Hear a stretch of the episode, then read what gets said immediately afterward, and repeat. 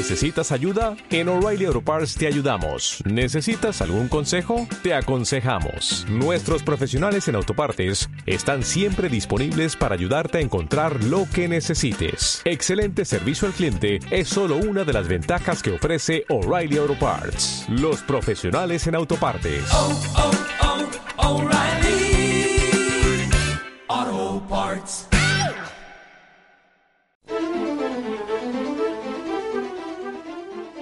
Mientras haya seres vivos habrá enfermedades. Es una utopía pensar que el hombre, con su omnipotencia posmoderna, pueda eh, evitar todas las enfermedades. En Radio 5 y Radio Exterior de España, Doble Hélice 3.0. Todo lo que siempre has querido saber sobre la ciencia más cercana. Doble Hélice 3.0. Con Juanjo Martín. Hola confinados, hoy te traemos un programa que mezcla historia, ciencia y actualidad. Un programa que mirará al pasado para entender mejor el presente. Hoy les hablaremos de las principales epidemias que ha sufrido el ser humano. Las enfermedades son tan viejas como el hombre. De hecho, virus y bacterias llevan en la Tierra mucho más tiempo que nosotros y cuando aparecimos, algunos de ellos nos cogieron cariño e hicieron de nuestro cuerpo su hogar. Si bien epidemias siempre han existido, ninguna de ellas ha logrado acabar con el ser humano. Y la prueba es que aún estamos aquí. Eso sí, lo hemos pasado realmente muy mal. Desde la peste negra hasta esta del COVID-19, pasando por la famosa y mal definida gripe española, hemos padecido mucho y dejado atrás a muchas personas. Eso sí, comprobaremos hoy cómo nunca antes habíamos afrontado una epidemia con tantos medios y conocimiento. Veremos que, aunque las cifras son tremendas, son muy inferiores a anteriores crisis sanitarias. Hoy daremos un repaso por las peores epidemias de la historia para aprender de ellas.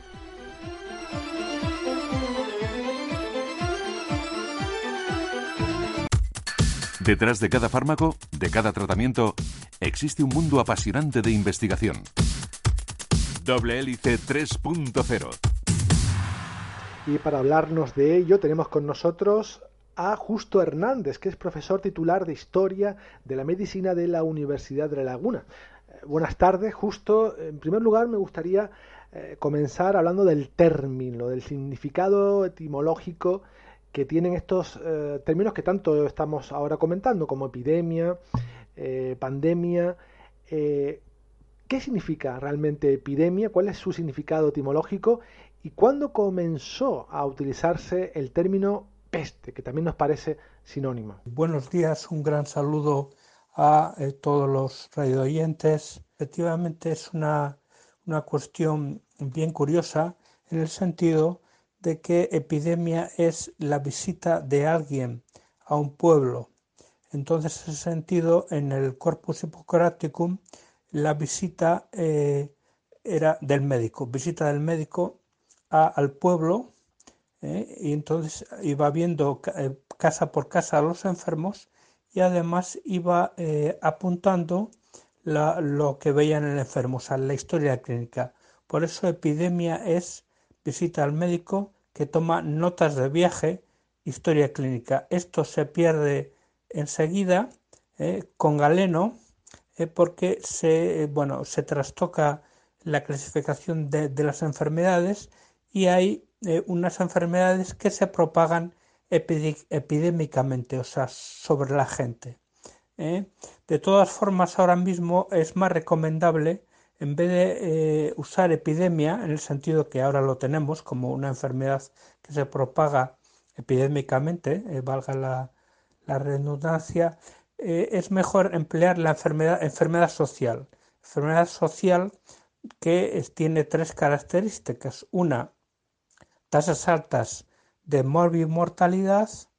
dos, alarma social.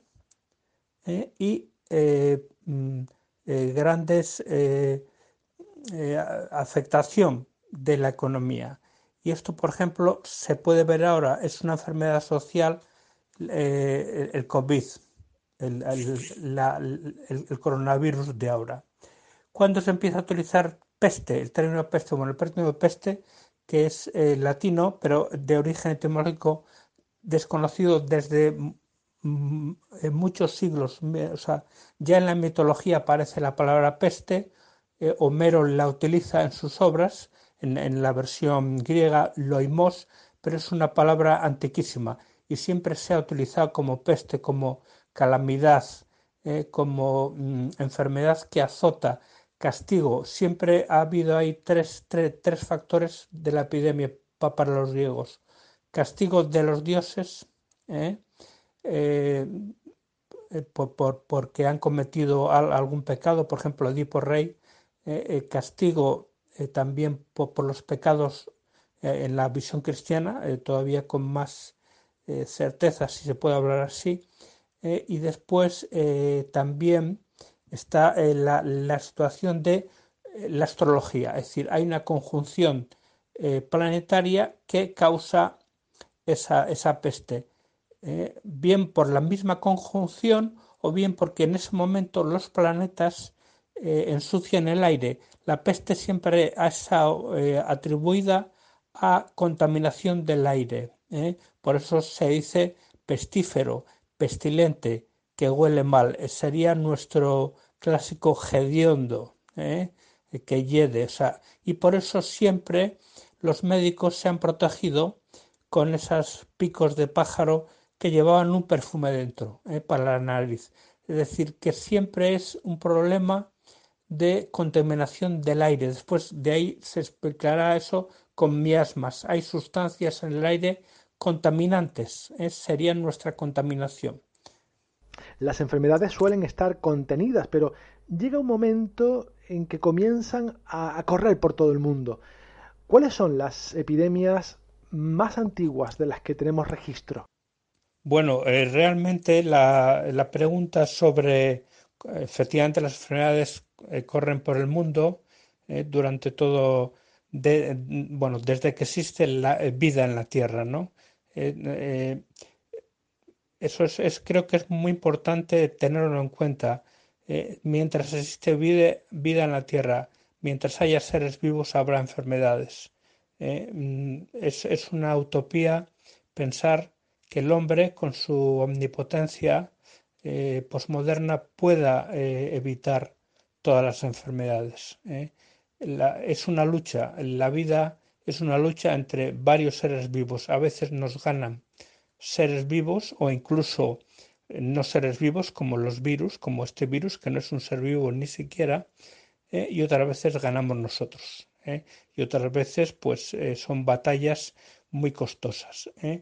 O sea, epidemias ha habido mm, muchísimas, es decir, mm, pero bueno, te puedo decir, Juanjo, ahora mismo pues eh, que mm, la, la, mejor eh, clasificada en la antigüedad es la peste de Atenas, que el gran historiador Tucídides ya eh, cuenta muy bien. Es, es, una peste, esto es otro factor importantísimo. A veces nos preguntamos ¿por qué? ¿Por qué las epidemias? Porque hay problemas de debilidad, problemas de carestía, problemas de guerra, problemas de suciedad, por problemas de hambrunas. siempre en una guerra o después de una guerra hay este tipo de problemas. La guerra del Peloponeso, eh, que cuenta el gran Tucídides, pues lleva consigo como una guerra eh, donde hay carestía, etcétera, lleva consigo la peste de Atenas, que ya sabemos además, esto es un factor muy importante y muy interesante, que sí es peste realmente, es decir, la peste que entendemos ahora como peste bubónica, es decir, causada por la Yersina pestis. ¿eh? Después tenemos también, eh, bueno, pues eh, ya dije antes, hay pestes, Homero, Homero cuenta, probablemente si, si, si es verdad, hay un gran dilema ahí, si por ejemplo la Eliada es eh, está basada en hechos reales o no. En todo caso, en la Iliada ya Homero habla de una peste. Después, por ejemplo, mm, esta sería la, la, la, más conocida, ¿no? Pero ha habido epidemias efectivamente de peste, muchas, por ejemplo, antes de, claro, todos nos, acordamos de la peste negra, pero antes ha habido muchas epidemias, eh, eh, quizá más eh, localizadas, pero efectivamente la peste de Tucídides yo creo que es el punto de referencia, además con datos ciertos que tenemos ya en la cabeza. Yo mm, insistiría en eso una peste ya, eh, diríamos, completa, eh, que se conocen muchísimos datos, también gracias a las descripciones del propio Tucídides, pues sería esta, ¿eh? en el periodo de oro de, Atenas, en la guerra del Peloponeso. Ha nombrado a Tosídes y, es cierto que algunas tienen el nombre de, quien las estudió, como la peste de Galeno. ¿Cómo fue esta? La peste antonina, no Antonia, Antonina, porque los antoninos son una familia de emperadores, Septimio Severo, Cómodo eh, mm, y, Marco Aurelio. Eh, esto está muy bien reflejado, eh, estos emperadores, en la película Gladiator, donde pues es el, protagonista es un general de Marco Aurelio. Eh, Russell Crowe, el, el australiano.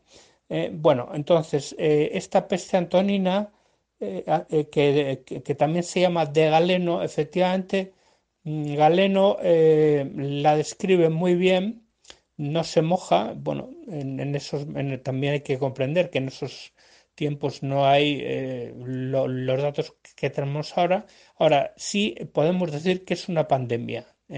Es una pandemia porque eh, murieron millones eh, eh, de personas.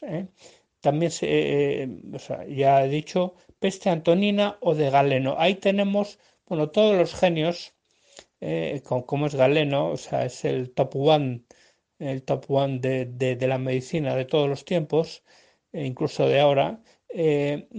Galeno, pues tiene, como todos los genios, pues tiene eh, pues una mancha, una mancha en el expediente, que es esta, que él adivinó eh, que estaba empezando una peste seria y se marchó a su casa. Eh. Es lo que los médicos algunas veces pues han hecho a lo largo de la historia. En las grandes epidemias, pues marcharse, marcharse porque saben que van a ser contagiados.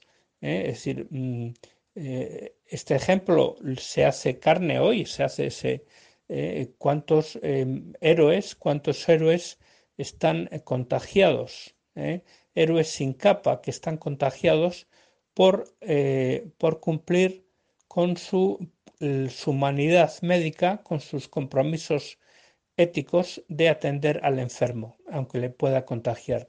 Esto es una maravilla y tenemos que agradecérselo a estos servicios. Aquí, por eso en las pestes es cuando se nota la madurez el temple de una sociedad. ¿eh?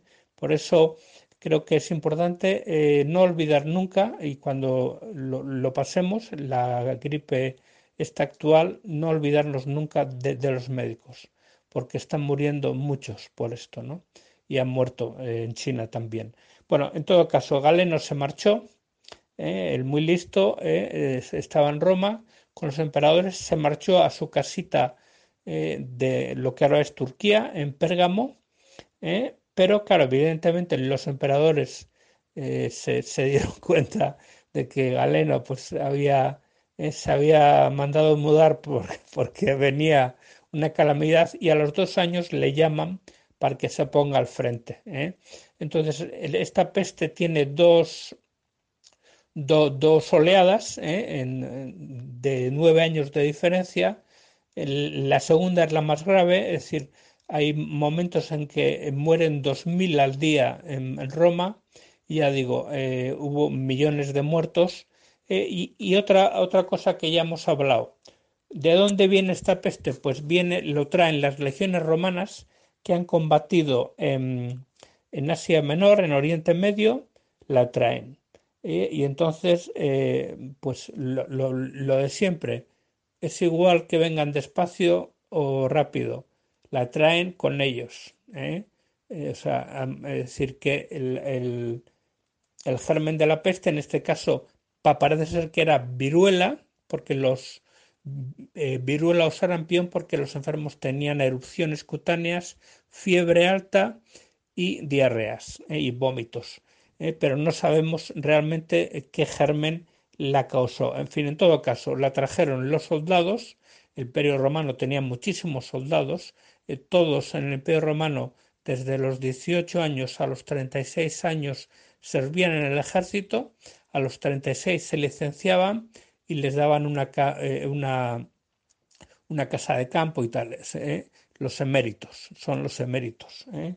Bien, en todo caso es una epidemia también que está mm, referenciada y estudiada por Galeno en su libro Método Medendi, pero no podemos saber qué germen la, la, causó, pero también efectivamente afectó a todo el Mediterráneo eh, bueno, a, todo lo que es en ese momento el, imperio romano, pero lo, más duro es que se asentó, lógicamente los soldados volvían a Roma, se asentó en Roma y causó muchísimas muertes. A pesar de que la movilidad del ser humano en esa época era lenta, las enfermedades se expandían por continentes enteros. ¿Por qué? ¿A qué era debido? Aquí nos engañamos, ¿eh? porque es decir, que mm, o sea, el, hombre ha sido un, eh, animal eh, andante, el hombre es un animal caminante. Eh, durante muchos siglos, esto ahora no nos hacemos idea, pues caminaba muchísimos kilómetros. Entonces el problema no es la movilidad, el, o sea, el problema es la movilidad, pero es igual que sea lenta o rápida. Es decir, que el, es decir, hay portadores que llevan la enfermedad. Vayan despacito ¿eh? en el coche de San Fernando ¿eh? o andando, pero es igual, acaba llegando la, peste. Y por otra parte, tampoco nos engañemos, siempre ha habido comercio. Esto, el comercio, ¿eh? es, que sería una especie de microglobalización en, en estas épocas pasadas, el comercio nos trae todo hay muchas, eh, ahora lo, veremos más tarde, muchas enfermedades cuyo foco de origen eh, o sea, es China. O sea, que son enfermedades endémicas de China. Eh, concretamente la peste. La peste es endémica de China. Pues bien, claro, ¿qué pasa? Que con China tenemos la ruta de la seda, clave, los comercios, el intercambio comercial, la ruta de la seda pero es que además los venecianos van en barco a China. ¿eh? Eh, ¿Recordáis? Bueno, eh, Marco Polo, etcétera, todo eso. Y entonces, claro, la peste clásica se transmite, o sea, la peste es una enfermedad de los roedores, los, de los roedores, en especial de la rata, de la rata, esas ratas, la rata noruega son esas ratas eh, eh, grandes eh, que, nos dan tanta, en fin, tanto repelús a algunos, sobre todo a las señoras. Esas ratas grandes son las que enferman de, de, peste. Entonces, esas ratas son picadas por una pulga que después, si pica a un hombre, pues ya le contagia. Después ya eh, aparte, o sea, el, contagio entre hombre y hombre, pues se hace por, por el aliento, por las gotitas, en fin, eh, o por otras picaduras, o en fin, y, ya está. Pero claro, es decir, que las ratas viajan en los barcos. Entonces, eh, es muy probable, claro, esto es indemostrable, que, la, que la, por ejemplo, la, peste negra, pues fuese el origen. Sea, Boccaccio en su libro El de Cameron, que tiene la mejor descripción de la peste negra que yo he leído literariamente al principio del libro, pues, pues lo dice, ¿eh? Eh, que, que, vinieron unos barcos venecianos de Oriente y a partir de ese momento empezaron a, a torcerse todas las cosas, las calamidades, etc. Entonces, ¿qué pasa? la, la rata común, la rata noruega, perdón, común, la rata noruega, esa, esa rata negra, sube a los barcos por las maromas. Y ya está. Y entonces se, se, hace el viaje gratis de, desde China a, pues eso, a Venecia o a el norte de Italia y, ya está, y así se transmite. ¿eh? Después en la, en, la, ruta de la seda lo mismo. Es decir, siempre son, eh, son viajes, ¿eh?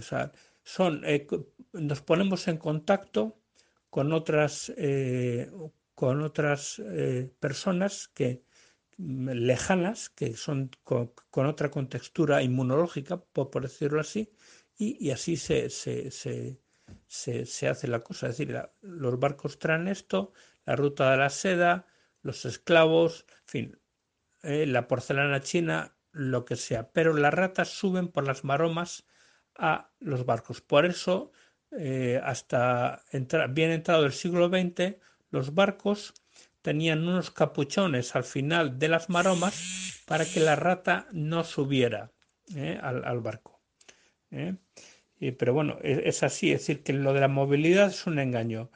Es igual que vaya eh, despacio o rápido. ¿eh?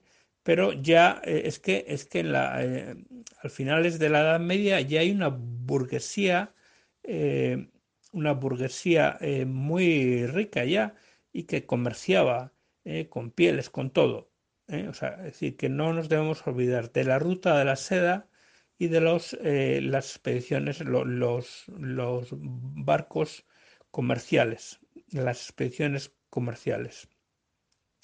Eh, y así se, se expanden por, por continentes enteros. También es verdad que, claro, otra, aparte de la ruta de la seda, bueno, pues eh, contactos eh, con la Rusia asiática eh, que, que, que, vienen a Europa, Manchuria, fin, es decir, es, es muy fácil, es muy fácil. Ya digo que que somos homo eh, eh, homines viatores, somos eh, hombres caminantes. ¿eh? La gente caminaba muchísimo y, y, viajaba eh, mucho, viajaba mucho en el porcentaje andando o a caballo iba y, y así se, se contagiaba la, la, gente, ¿no? Si esto, esto es importante, o sea que no, no es que antiguamente la gente estuviese en su casa y no, y no, y no viajase, sino que sí, eh, en, con una proporción eh, bastante aproximada si, si, se hace la ponderación ahora. ¿Mm?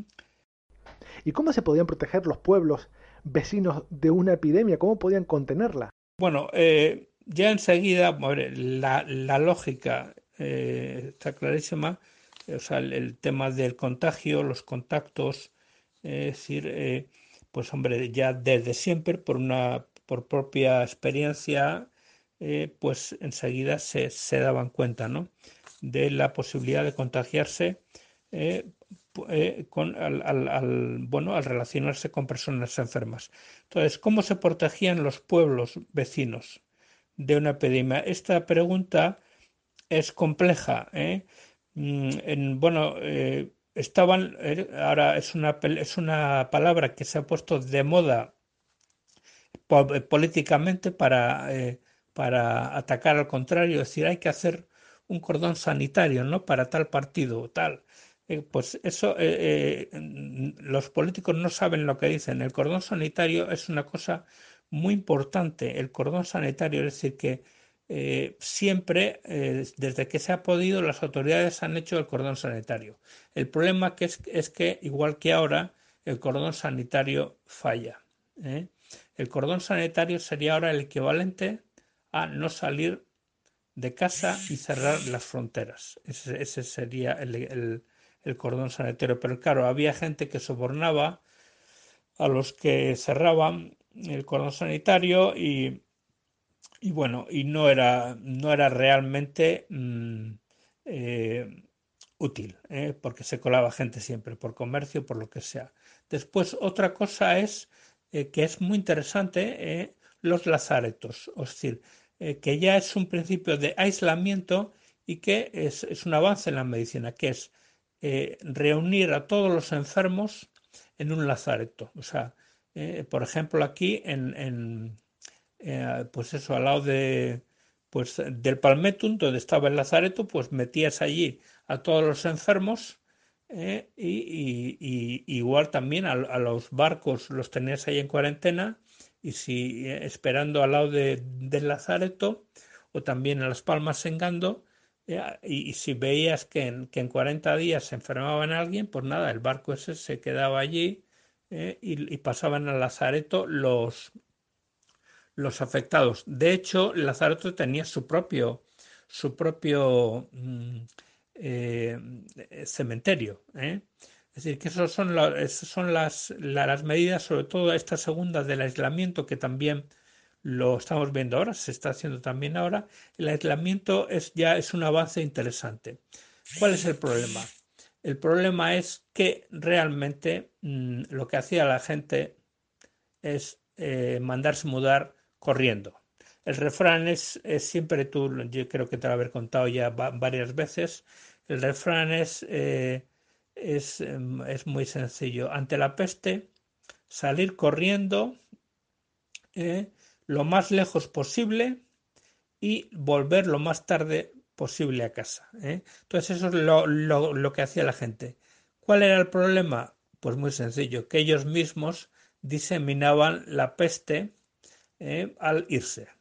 Es lo que ha pasado, que ha sido un error garrafal, perdón, pero yo creo que esto puede ilustrar a los, a los eh, radio oyentes lo que ha pasado cuando se cierran las, las universidades de Madrid las autoridades tenían que haber indicado que los eh, estudiantes siguieran en Madrid, en sus pensiones, en sus pisos, en donde sea. Pero claro, se fueron todos a toda España.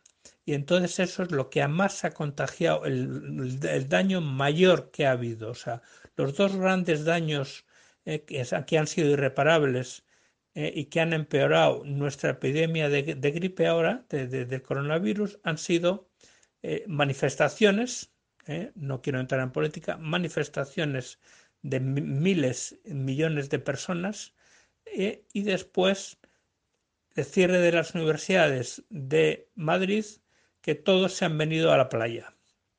Por eso empezaron a, los focos del levante mediterráneo empezaron a subir las tasas de infectados de una manera muy alarmante. Eso, esos han sido yo creo, los dos errores. Bueno, en todo caso, pues estos son la... Eh, desgraciadamente la gente salía corriendo y ya está. ¿eh? Eh, aquí también hay un, punto de optimismo, que es que, claro, que la, había gente que superaba la peste. Gente que superaba la peste, entonces esos se quedaban como cuidadores, ya no podían encontrar la peste otra vez, como cuidadores en los lazaretos de los enfermos de, de, lepra. Perdón, de lepra. Eh, claro, Lazareto viene de.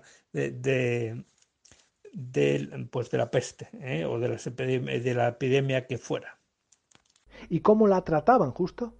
Pues había, había varias eh, sustancias, mm, unas de la medicina oficial, es decir, como era pues un régimen de comida muy estricto, es decir, guardar cama, sangrías porque había fiebre, eh, siempre que hay fiebre inflamación se, hacían sangrías, eh, pero eh, realmente pues, pues, no había un tratamiento estándar porque no era, o sea, mm, no, no existía un medio, no, no, claro, no, no había antibióticos.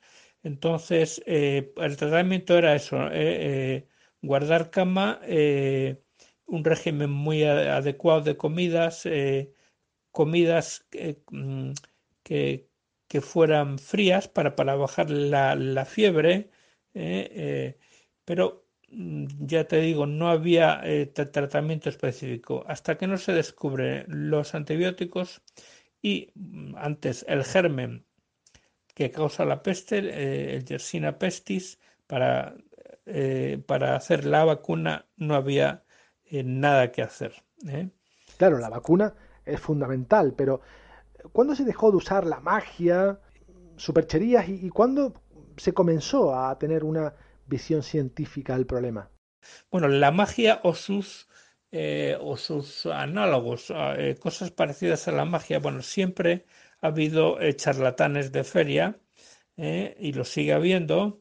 siempre que hay un, una, un problema de tipo grave a nivel mm, global, pues siempre salen tíos eh, que quieren aprovecharse eh, eh, y, bueno, utilizan la magia o otras sustancias, ¿no? Es decir, fin, pues el, jarabe de tal, o sea, y dicen que o tal planta cura la peste, o las cebollas hervidas, no sé qué, en fin, el ajo.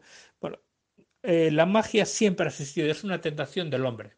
¿eh? la magia es una tentación de lo mercado en la magia, sobre todo cuando gracias a esa magia puedes eh, averiguar, que es falso también, pero puedes averiguar si una chica te quiere y tal. Entonces eso todo el mundo va detrás. ¿eh? pero no es... la magia existe, existió y existirá. Eso no se deja de usar la magia nunca. Lo que sí es verdad que la visión científica empieza con el Renacimiento hay eh, un, médico italiano, Fracastolo, que es el que habla del contagio, eh, una, es, muy interesante. Ya empiezan a, plantearse científicamente el contagio. Hay muchísimos tratados sobre peste de médicos renacentistas eh, de, todo el mundo y ya y, la versión es científica, o sea, es una enfermedad, evidentemente no, no, es un castigo, ¿eh? Eh, de nadie, es una enfermedad ¿eh? que tiene sus causas. Entonces, bueno, la, realmente las causas tardarán mucho en, averiguarlas porque evidentemente pues todavía la, la, teoría del germen de Pasteur pues está muy lejana, pero bueno, hacen ya una visión galénica de la enfermedad, pero científica, técnica. Vamos a hablar de dos grandes epidemias. En primer lugar, hablamos de la peste negra. Para situarnos, ¿cómo era el contexto sociológico de esa Europa de mediados eh, del siglo XIV? Bueno, mm, a veces eh, el, cine nos hace, el cine nos engaña, bueno, como, siempre, eh, pero en fin, pues esa, esa serie que ha habido de peste en, eh, la peste, que se, desarrolla en Sevilla, una serie de, televisión española con bastantes eh, errores de bulto, eh, porque también pues la, famosísima y es una preciosidad de película, pero, pero también tiene esos factores, como si en la, Edad Media fueran todos tontos, pues el, mm, el siglo XIV realmente, como ya he dicho antes, tiene un marco sociológico eh, muy interesante. Sigue habiendo eh, feudalismo, pero hay comercio, hay familias ricas que no son nobles. ¿eh? Y ya la burguesía empieza a cambiar poco a poco, a cambiar. La, o sea, la burguesía sustituye poco a poco a pues a los nobles, a los reyes y a los condes, a los duques, etcétera. Esto es muy interesante y es por el comercio. ¿eh? y eh, pues la peste negra, en ese sentido, es el comercio la, la la causa. ¿eh? Es el comercio, ya, ya lo hemos dicho, es decir, las ratas llegan de, de China en barcos y claro, y, también, bueno, pues el contacto en Europa, es decir, por el comercio también, es decir, claro, eh, mm, Venecia, eh, unos barcos que, llegan a Venecia. Las ratas desembarcan eh, y se van diseminando por, Venecia, se van diseminando por Suiza, se van diseminando por lo, que, o sea, por, por Eslovenia, en fin, está chupado. Después estas ratas suben en otros barcos por el Rin, por ejemplo. Ah, entonces van por el Rin por los barcos fluviales del Rin. El Rin, eh, te recuerdo que desemboca en Rotterdam. O sea que han recorrido los tíos todas las ratas estas, todas las, eh, bueno, todo el río, o sea, miles de kilómetros y dejando el rastro de, la peste. ¿eh? Pasan enseguida, o sea, tocan incluso la frontera francesa, ¿no? llega Holanda, Holanda está lleno de canales, más barquitos pequeños, bueno, estoy haciendo como un, ejemplo que podría ser, ¿no? Más barquitos pequeños con ratas hacia abajo, el comercio del queso de los holandeses, los tulipanes, o sea, pues llevan los tulipanes eh, y ahí hay ratas en la sentina del barco, en, las barquichuelas, etcétera. Es decir, e, es muy fácil, eh, no, nos parece a nosotros ahora muy, muy difícil, pero es muy fácil. Y es una pandemia, afectó, eh, pandemia, creo que más que término técnico de la OMS y tal, pandemia es que afecta a todos los países. Yo creo que es una forma muy sencilla, muy pedagógica de. Entonces, afecta a todos los países, ¿eh? Eh, precisamente por eso, por el comercio, porque a veces tenemos la tendencia que el comercio es, o sea, que la globalización es de ahora, no, no, o sea, ya, eh, ya lo ha dicho antes, o sea, la porcelana china, o sea, toda Europa está llena de porcelana china, eso tú lo sabes en, en, los museos, bueno, en Inglaterra era una joya, ¿no? Pues decir que no, que el comercio no es solo de ahora, ¿eh? que, tardaba más, que había menos cantidad proporcionalmente, pero era suficiente para, eh, para, para, para, hacer una epidemia. Bueno, evidentemente también en, este marco sociológico, hombre, pues la higiene, eh, pues, pues no, no, no era su eh, fuerte, ¿no? En, la Edad Media la higiene, pues los campesinos no había gaucarriente, no, es decir, por las calles no había alcantarillado, es decir, no había eh, cuartos de baño, o sea, esto, esto también es, muy, muy importante, ¿no? O sea, la, la, gente iba al baño a la huerta, ¿eh? entonces, todo eso eh, son factores concomitantes para que la peste se desarrolle. Claro, en ese momento no se llamó peste negra, ¿Cómo la definían en ese momento? ¿Cómo mm, la nombraban y cuál fue su origen? Efectivamente, bueno, la peste negra viene del inglés, eh, que, que, tampoco es además eh, eh, de la época Black Death, la, la, muerte negra. Efectivamente, en, en, en el, o sea, como siempre pasa históricamente en muchas ocasiones, la paradoja es que lo que nosotros decimos que es peste negra, eh, en, la, en, la, en el siglo XIV, cuando ocurre la epidemia de la mal llamada peste negra, pues no se llama peste negra, se llama eh, realmente pues gran mortandad, eh, gran mortandad, gran mortandad, gran peste, gran moría, dice Boccaccio, es decir, mortalidad, mortalidad. Pero en el siglo 16 en el Renacimiento, eh, bueno, en el tardo Renacimiento, en el siglo XVI ya, siglo XVII, pues empieza a ver una, bueno, pues los cronistas pues ya hablan de peste negra. Y entonces, porque lo toman eh, de un término latino que es atramors, que es muerte negra. Eh, atramors lo, lo, utilizan los romanos, los escritores romanos, Cicerón, etcétera, para señalar una, una pestilencia, o sea, una epidemia pues de malas consecuencias. Y de atramors, pues realmente, o sea, que es muerte negra en, en latín, muerte negra, negra no, no es que sea negra en sí, sino negra en la metáfora de, de, lo negro, de lo triste, de lo dramático, de lo calamitoso, ¿no? Entonces, de, de muerte negra, pues ya pasa, pues eso, a Black Death, ¿eh? ¿Eh? Y también mm, a peste negra. ¿eh? Pero efectivamente es eh, la gran mortandad o la gran peste. Eh, y después, bueno, pues el origen era ese, ¿no? El, origen de, esta idea es, es, de, bueno, pues en los romanos, la atramorx es el origen, muerte negra, muerte negra en el sentido de calamidad. Y después ya los cronistas del siglo XVI, XVII sobre todo, pues lo traducen, hacen una mala traducción o muy, más que mala traducción, una traducción muy literal de Atramox, o sea, muerte negra, pues lo traducen como peste negra. Y así pasa al inglés también, como Black Death. Pero ya mucho tiempo después de que haya ocurrido la peste.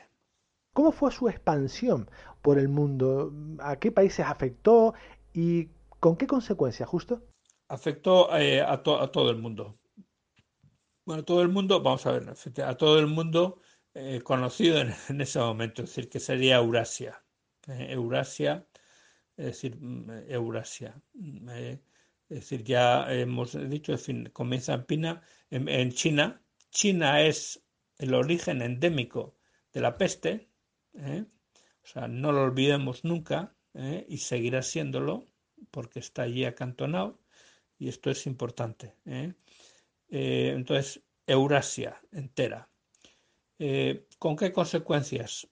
Pues que, mm, bueno, pues que acaba la Edad Media, o sea, el tercio de mortalidad en, Europa y en Asia, el tercio, el tercio de, la mortalidad total, pues hace que muera la Edad Media. Muera la Edad Media, termine la Edad Media, es decir, siempre se dice eh, arbitrariamente que la Edad Media eh, termina en 1453 con la toma de Constantinopla, pero se puede decir, pues la Edad Media termina cuando termina la eh, gran mortandad, la llamada ahora peste negra, porque se tiene que reconstruir eh, eh, pues todo lo que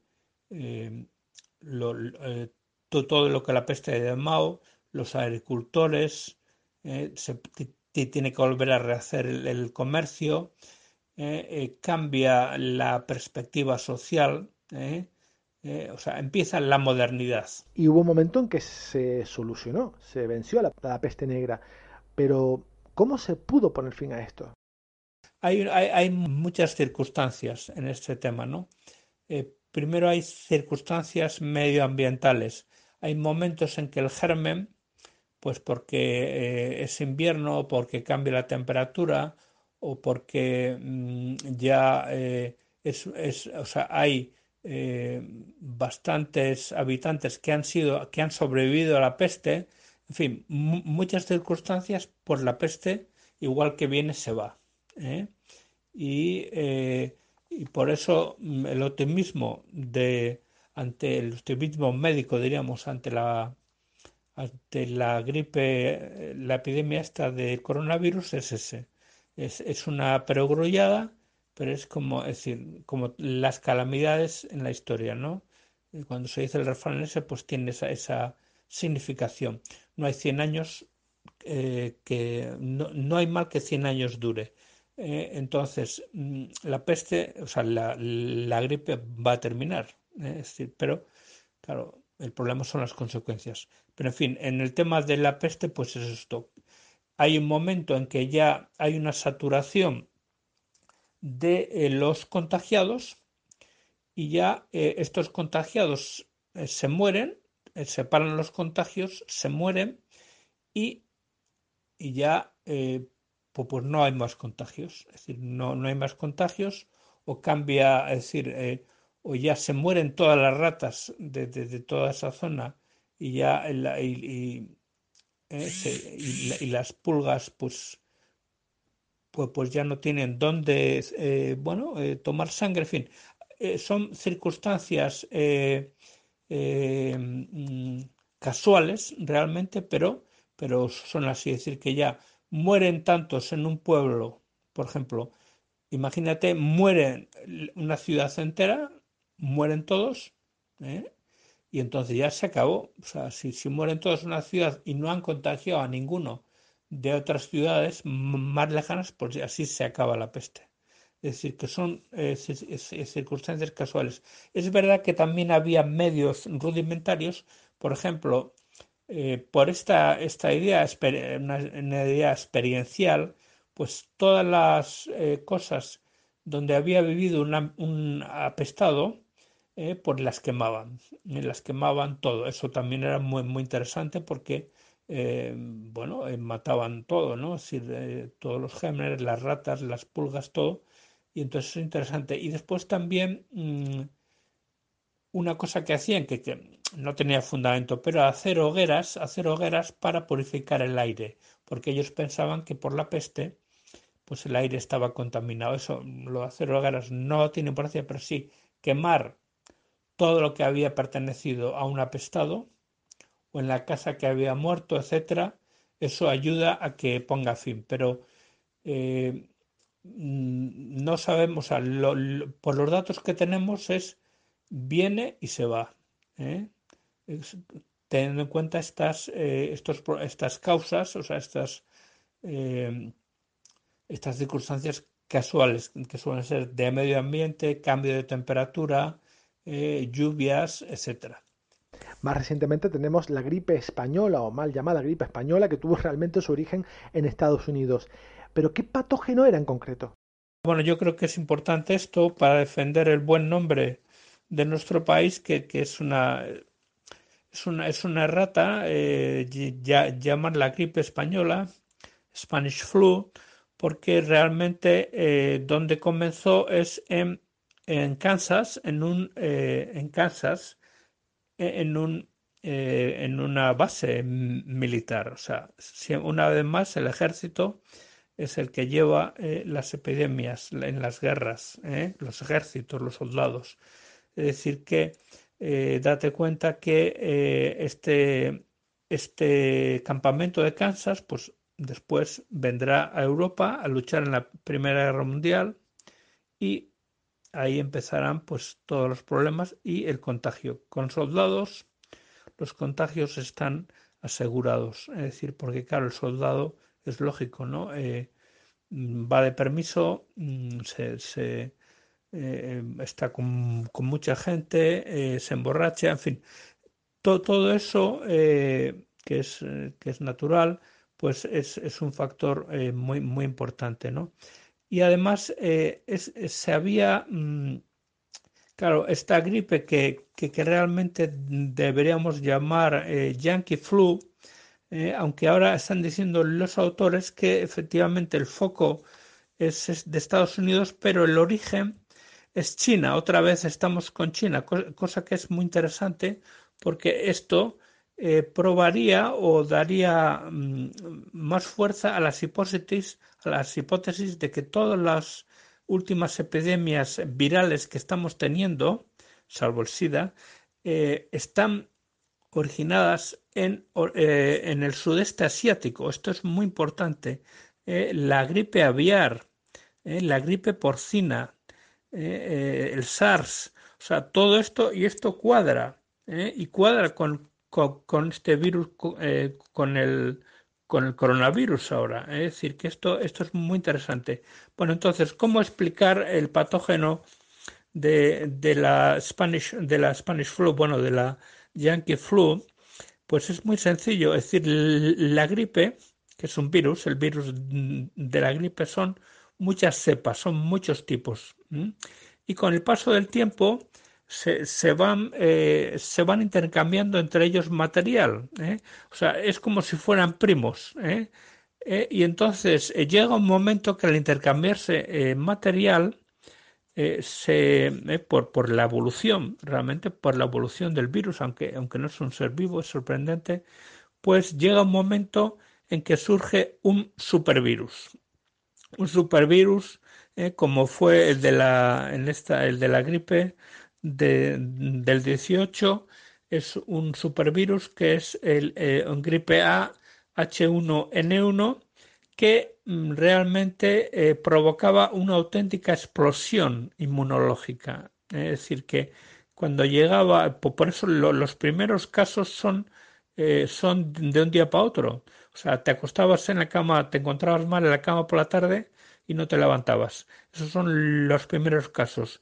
Es un, es un eh, virus que tiene unas sustancias, se segrega unas sustancias que son las citoquinas que provocan un estallido molecular eh, en, el organismo. Es decir, es sorprendente, ¿no? Y entonces, este, este era el, patógeno, ¿no? Pues esa es la, la, la, cuestión. Es un virus eh, súper mm, virulento y, eh, y de hecho, o sea, una prueba de eso es que mucha gente mayor que sobrevivió a la gripe española, eh, mm, pues pues eh, no, no se contagió de otras gripes también relativamente serias, graves, de años posteriores. Lo curioso de la eh, gripe española es que afectaba a, jóvenes. ¿Se sabe por qué? Eh, hay un patrón inverso aquí. Efectivamente, la gripe, y lo estamos viendo ahora, la gripe afecta a ancianos, a, bueno, personas mayores, es decir, que mm, aunque eh, esta gripe es mixta en ese sentido, es decir, que hay, mm, no, son muchos los casos, pero hay una pequeña tasa de mortalidad eh, de niños ¿eh? en Italia y en Inglaterra. O sea, que es, que es atípica en los patrones de una gripe estándar. Bien, aquí me, me haces una pregunta muy difícil eh, que es eh, si afectaba a jóvenes, y se sabe por qué, pues sí, se, ha sabido porque ya creo que ya te conté alguna vez que han reconstruido el virus, eh, pues sacándolo de, cadáveres de, esquimales que, claro, morían de la gripe, pero se, se, conservaba el cadáver perfectamente. Pues sí, entonces, ¿cuál, ¿cuál era el problema? Es decir, este, este, el, supervirus, el supervirus de la gripe eh, influenza, eh, AH1N1, pues eh, tenía una serie de proteínas mm, que, a las cuales no estaban inmunizados los jóvenes. Es decir, había una horquilla de, de edades de nacimiento a finales del siglo XIX, que dependiendo de las, de las, de las gripes que habían pasado antes, eh, pues estaban inmunizados o no. Entonces los jóvenes, eh, jóvenes no estaban, o sea, 25 años, entre, bueno, entre 20 y 30 años, pues no estaban inmunizados ante unas gripes que habían ocurrido antes de que ellos nacieran y entonces se enfrentaron a una serie de proteínas eh, que, que, que, afectaban a estos jóvenes eh, y, de, una forma dramática. Unas proteínas frente a las cuales estos jóvenes, al no haber estado en contacto de unas gripes que sí les inmunizaban, pues estos jóvenes, al no estar en contacto, ya digo, pues se les produce, o sea, estas proteínas son mortíferas para ellos. Y esa es la, esa es la, la explicación, que es muy sencilla por, por, otra parte, pero en fin, que ha costado muchos, eh, bueno, eh, casi un siglo, eh, ponerla en, en, claro. ¿Y qué incidencia tuvo? ¿Cómo se logró combatir, paliar esa gripe? Es es brutal, ¿no? O sea, es la pandemia más grande que ha habido en la historia. Es decir, mucho más que, que la peste negra, porque, mm, claro, son, son cifras, eh, claro, en esa época todavía todos los temas estadísticos y todas las... Eh, y todas las, eh, bueno, las mediciones mm, pues no estaban tan desarrolladas como ahora. También, además, encima la guerra, la, la, Primera Guerra Mundial, pues los, los países beligerantes no, no, decían nada. Entonces, eh, hay una horquilla muy grande, precisamente por eso, pero bueno, que son entre. Bueno, yo he oído, o sea, ahora 18 millones de personas, eh, eh, pero también la, esto lo, repasando, pues he oído 18 millones pero la, la cifra que siempre se, se, ha dicho es entre 50 y 100 millones de personas, ¿eh? que es lo, lo, peor que ha habido en la historia. ¿eh? Eh, claro, ¿Cómo se combatió? Pues claro, no sabían. O sea, es una, el problema es que sabían que era gripe, pero no sabían que la gripe eh, no, no apenas conocían los virus porque eh, son muy pequeñitos y hay que mirarlos a un microscopio, bueno, microscopio electrónico que todavía no, no existía.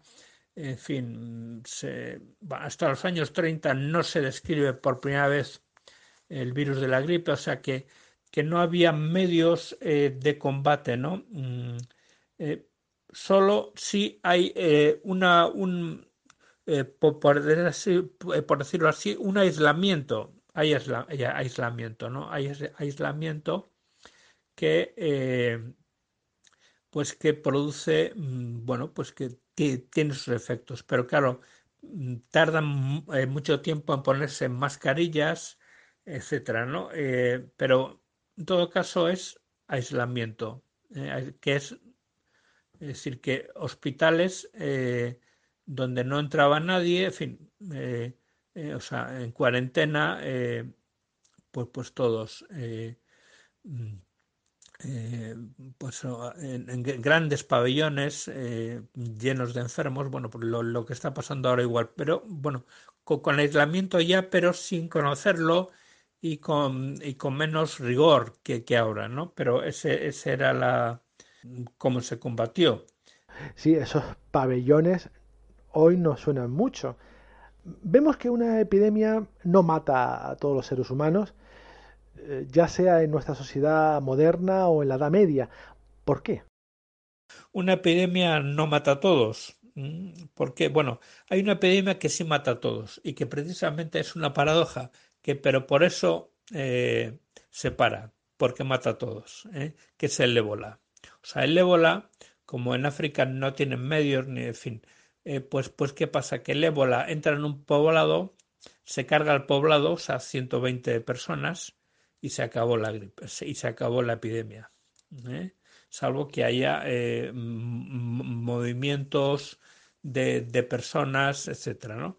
Pero efectivamente eh, también así, efectivamente, pues, mm, eh, pues incluso en el ébola puede haber algún eh, superviviente, ¿no? Por ejemplo, como la, aquella esta enfermera española, ¿no? Pero en fin, en general, sin medios, el ébola sí se podría decir que mueren todos, a grosso modo. Pero efectivamente esta es nuestra esperanza. Esta es nuestra esperanza en, toda, en todas las enfermedades eh, transmisibles, lo que antes se llamaba infecciosas, infectocontagiosas, ahora se prefiere eh, llamar eh, transmisibles o comunicables. Bueno, las, efectivamente, gracias a Dios, el, ser humano tiene unos mecanismos de defensa muy sofisticados, realmente muy sofisticados. Por eso, eh, incluso en, en, esta, en esta epidemia eh, de, del COVID-19, pues, eh, pues hay relativamente muchos curados. Es decir, que la inmunidad nos salva, ¿no? Por eso una epidemia pues no, no mata a todos. ¿Por qué no los mata? Porque eh, claro, es lo que he dicho antes, hay muchísimas variables. ¿eh? Hay, eh, puede, haber gérmenes que no están en, plena forma, por, decirlo así. Puede haber circunstancias, ¿no? Por ejemplo, mm, circunstancias, sobre todo individuales, que es que realmente es un enigma. Es un enigma porque todos los que, por ejemplo, se han curado, eh, eh, pues, eh, por realmente es, por alguna por una inmunología muy buena que tienen por, el sistema inmunológico que es fuerte, incluso en personas mayores. en esta de esta epidemia de, del COVID-19 han salido personas de 101 años ¿eh? y de 95 años, es decir, que tienen una inmunidad muy buena, ¿no? Entonces son esas personas las que salen, o personas que simplemente que, que han estado en aislamiento en su casa, pues han salido. Eh, es decir, que la inmunidad al final acaba eh, cazando, es decir, eh, la inmunidad va seleccionando los, mm, las células que tiene a su disposición, va adquiriendo la memoria inmunológica del germen para acabar con él. Eso, eso es lo, lo, más interesante, ¿no? Eh, mm, y entonces, y además la esperanza, eh, la esperanza es que los que se han curado, eh, pues eh, se les puede extraer plasma para inyectarlo en los enfermos. Ese, ese, sería uno de los métodos de tratamiento, porque la, la, vacuna, pues todavía se, se, se, cuenta, pues eso, mm, yo creo que son 12 meses todavía, ¿no? Para la vacuna, pero en fin, en las epidemias siempre sobrevive gente por su inmunidad. Todos somos eh, mm, eh, distintos, todos tenemos nuestra inmunidad personal, por decirlo así. Entonces esa inmunidad a unos les salva y a otros no. El problema es que, que, es, es lo que el virus hace muy bien. El problema es eh, que, mmm, claro, el virus se encuentre con un paciente eh, con muchos problemas, con problemas de base, que es lo que pasa, lo que está pasando con los ancianos o con personas jóvenes con problemas de, de base, una leucemia, o sea, problemas inmunológicos, personas que están en tratamiento anticanceroso, por ejemplo, puede ser el problema. Pero en fin, que salimos por eso, porque tenemos una inmunidad, cada uno peculiar, que en unos casos vence y en otros no. ¿Y esta epidemia del COVID-19 se está comportando como otras epidemias históricas o hay alguna diferencia? Sí, eh, todas las epidemias, pues eso, es, se van extendiendo y en ese sentido ya te decía, aunque sea poco científico, ¿eh? como vino se marchó eh, o sea, que se marchara. Eh, otra cosa mm, es otra cosa es que no haya una segunda oleada en otoño. ¿eh? Eso, eso sí, eso sí eh, está previsto. O sea, que encima, que además de tener que luchar contra las gripes estándares de, de otoño y pues tengamos que luchar con otro virus de, la gripe especial que sea este, el, el COVID-19. Pero en fin, es decir, sí. Eh, o sea, eh, es decir, que mm, y de hecho es el gran error, el gran error, eh, en mi opinión, y me incluyo, ¿no? Nos hemos creído que, que China, pues, eh, bueno, en fin, es un país sudeste asiático, en el año nuevo chino comen porquerías, eh, este virus está en los murciélagos y en las, en las cloacas de los reptiles, que eso que es lo que le gusta comer a los chinos en el año nuevo, bueno, eh, nos creímos que iba a ser otra cosa ahí del sudeste asiático y tal, de en plan, plan un poco mm, un poco arrogante, ¿no? Esa, esa es la gran lección que, que tenemos que, que, sacar, que no hay enemigo pequeño. Es decir, pero sin duda alguna, igual que otras epidemias, se extiende ¿eh? Mm, eh, más rápido, más lentamente, y lo mismo, hay peculiaridades ¿eh? Eh, inmunológicas, yo no sé por qué, ahora mismo decir, no, es que se están estudiando. ¿Por qué, por ejemplo, Gran Canaria tiene menos casos que nosotros? Pues no lo sabemos. ¿Por qué Italia está así? Pues eh, no, no hay una razón, o sea, no, no, no se sabe, ¿no? Es decir, que hay, hay muchos factores, pero es una epidemia. Es una epidemia que sigue todos los, los patrones históricos de toda la vida. Sin duda, justo hemos ganado en ciencia, pero también en movilidad. Eh, vivimos en un mundo global. ¿Eso hace que las epidemias sean más complejas de controlar? ¿Será esta la tónica a partir de ahora? Pues mira, pues fíjate, yo pienso que con la lección, yo creo que es eh, con la lección que, que hemos que hemos aprendido, que estamos aprendiendo ahora, pues pienso que se tomarán medidas antes, ¿eh? Por ejemplo, mm, los informes sanitarios dicen que España tenía que haberse preparado, eh, eh, esto sin ningún matiz político, pues ya en la segunda quincena de diciembre ya tenía que tener todos los medios, mascarillas, respiradores, batas mm, protectoras, etcétera, ya tenía que haber estado pensando en eso. Y con tests, porque no olvidemos que esa movilidad, efectivamente, que tú dices, pues ha hecho que el primer caso que tuvimos eh, en Canarias fue en La Gomera.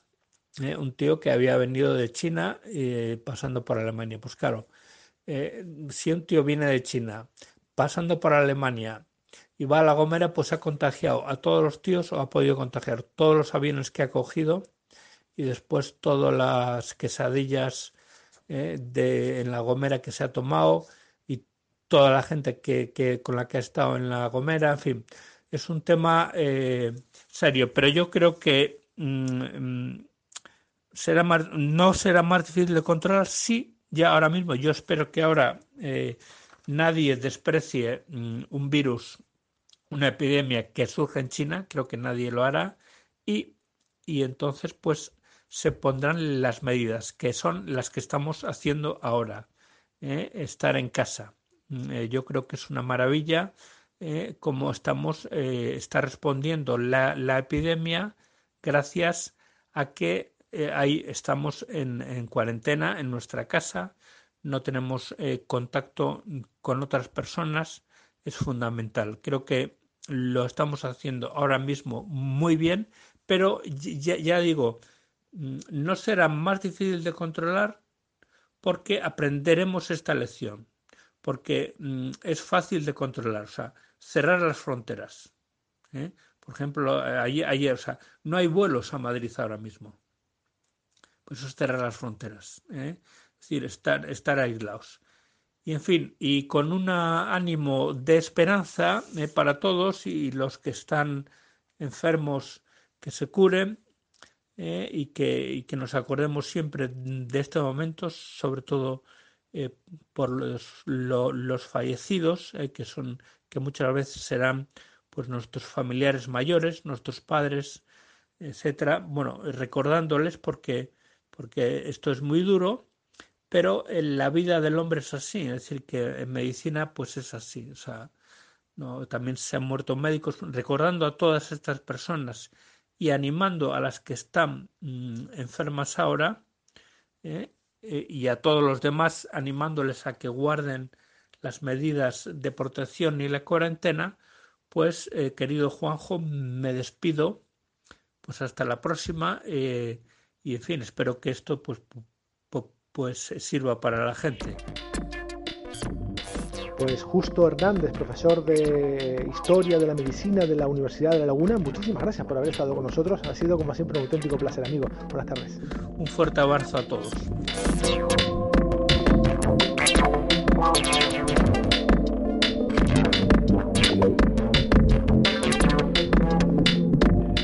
Y este ha sido nuestro recorrido científico e histórico de hoy. La próxima semana mucho más. En la versión podcast de doble hélice 3.0. Nos vamos, pero saben que también seguimos durante toda la semana poniendo mucha información en nuestras redes sociales. Nos puedes seguir en facebook.com barra doble y en twitter arroba doble rn. Puedes escuchar no solo este podcast, sino los más de 300 que tenemos ya en iVoox en nuestra dirección de este portal de podcast y además también en Spotify. Una manera muy sencilla y muy fácil de que no te pierdas ninguno de nuestros programas es que te suscribas y si quieres incluso nos valores y nos votes.